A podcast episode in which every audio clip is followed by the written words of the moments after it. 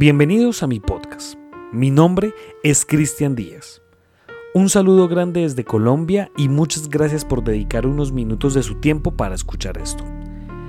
A partir de este punto entramos en nuestro top 3 de este especial de asesinos en serie. Estas tres personas que vamos a nombrar a partir de, de este podcast que ustedes están escuchando son las personas que más han asesinado son personas que durante un periodo de tiempo asesinaron a muchas personas y lo más escabroso es que tienen a cualquier cantidad de posibles víctimas. El día de hoy, como ustedes lo ven en el título, hablaremos de Barba Azul. Pero no Barba Azul el pirata, ¿no? El pirata este que está en los, en los, en los cuentos, ¿no? Eh, debo decir que ese Barba Azul de, de los cuentos, ese barba azul de los piratas, es basado en este sanguinario señor. Estamos hablando de Gilles de Reis, un francés que tiene un número escalofriante en víctimas, eh, en víctimas confirmadas, ¿no? Debo decir que tiene un número de 140 personas, 140 víctimas confirmadas y que tiene un número de posibles víctimas mucho más escalofriantes que este mismo.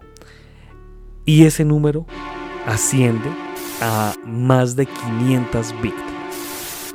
Entonces, bueno, sin dilatar más esto, sin, sin demorarnos mucho más, quiero que usted por favor se ajuste los audífonos y que sea bienvenido al caso de Barba Azul. Gilles de Reis fue nombrado mariscal de campo por su participación en la Guerra de los Cien Años, en la que fue compañero de Juana de Arco, y uno de los que más creyó en ella. También este hombre heredó una gran fortuna. Pero su buena fama en los pueblos franceses se vio trucada cuando se le acusó de ser el responsable de atrocidades que había cometido con centenares de niños y niñas en una corte formada por brujos, alquimistas, videntes y adoradores del diablo. Junto con Elizabeth Bathory, la aristócrata húngara conocida como la Condesa Sangrienta, es considerado como uno de estos aristócratas que utilizó su gran fortuna para dar rienda suelta a sus fechorías. Este hombre impulsivo, cuyos crímenes contradecían su exacerbada fe y creencia cristiana, que seguía la frase del pregón pascual, abro comillas, oh feliz la culpa que mereció tal redentor, y que tuvo un anhelo de deseo del perdón de Dios.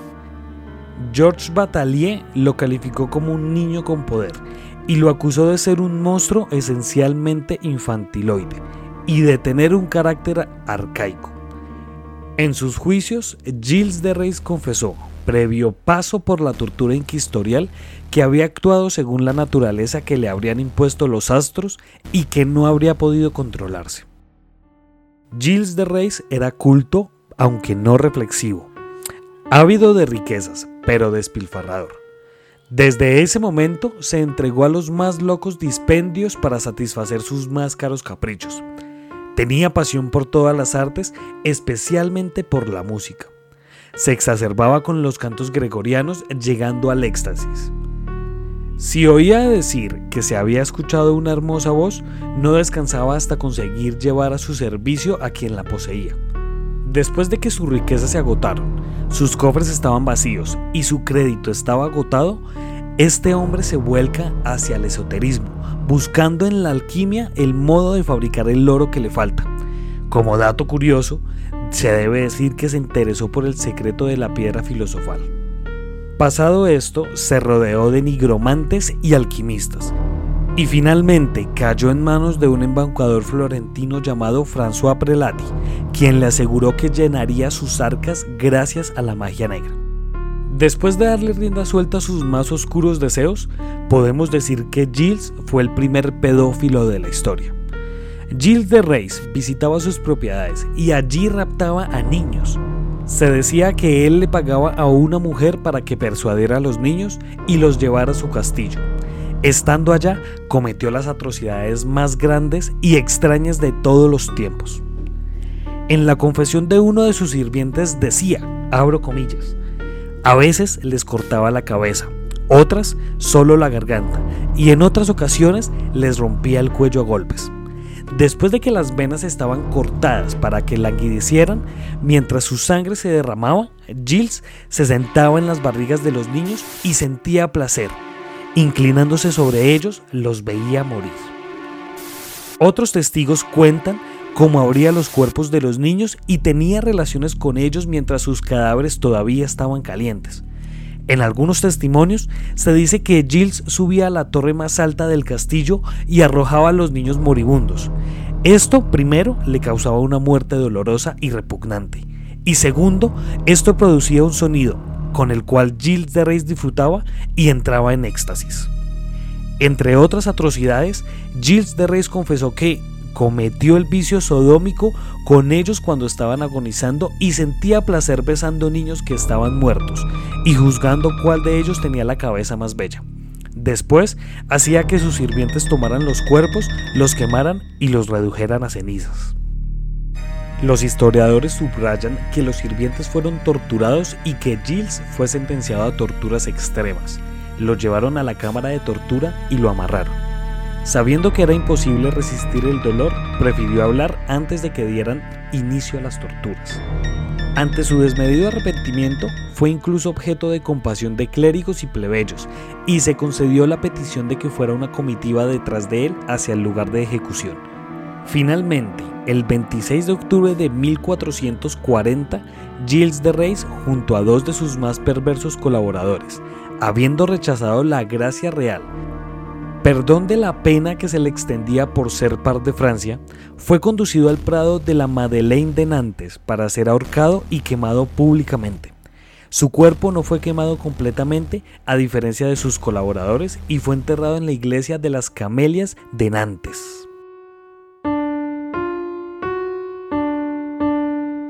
La conclusión de este podcast es muy simple y es que esto nos demuestra una vez más que ni siquiera la persona entre comillas más buena, ni siquiera la persona que realmente logra eh, tener riquezas, ¿no? Porque también hemos visto casos de personas que eran muy pobres, como el caso del, del monstruo de los Andes.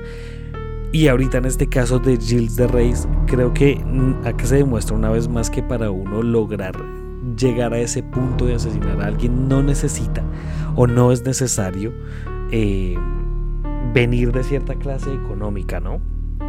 Creo que cuando las pasiones se dan, porque yo encierro esto, estos asesinatos como una pasión, ¿no?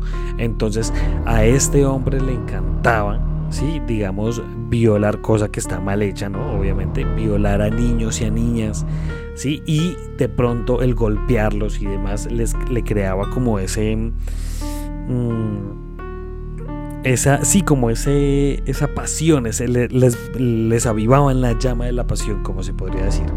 Entonces creo que es algo que realmente, si uno no controla esas pasiones, uno desafortunadamente puede verse envuelto en esas cosas. Por más persona buena que usted sea, por más persona de lo común, porque esto también demuestra que para uno llegar a cometer esos actos no necesariamente tiene que tener cierta, cierto perfil que claro, que hay algunas personas que sí se les desarrolla más, que hay algunas personas que vienen con algunos problemas mentales y demás, completamente.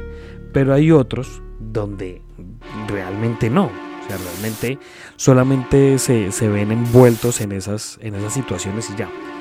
Entonces, esa es la conclusión que saco de este caso. Uno no necesariamente tiene que ser o tiene que estar del bando bueno, sino que pues puede ocurrir cualquier cosa para que esas pasiones se, se, se vuelvan en algo incontrolable.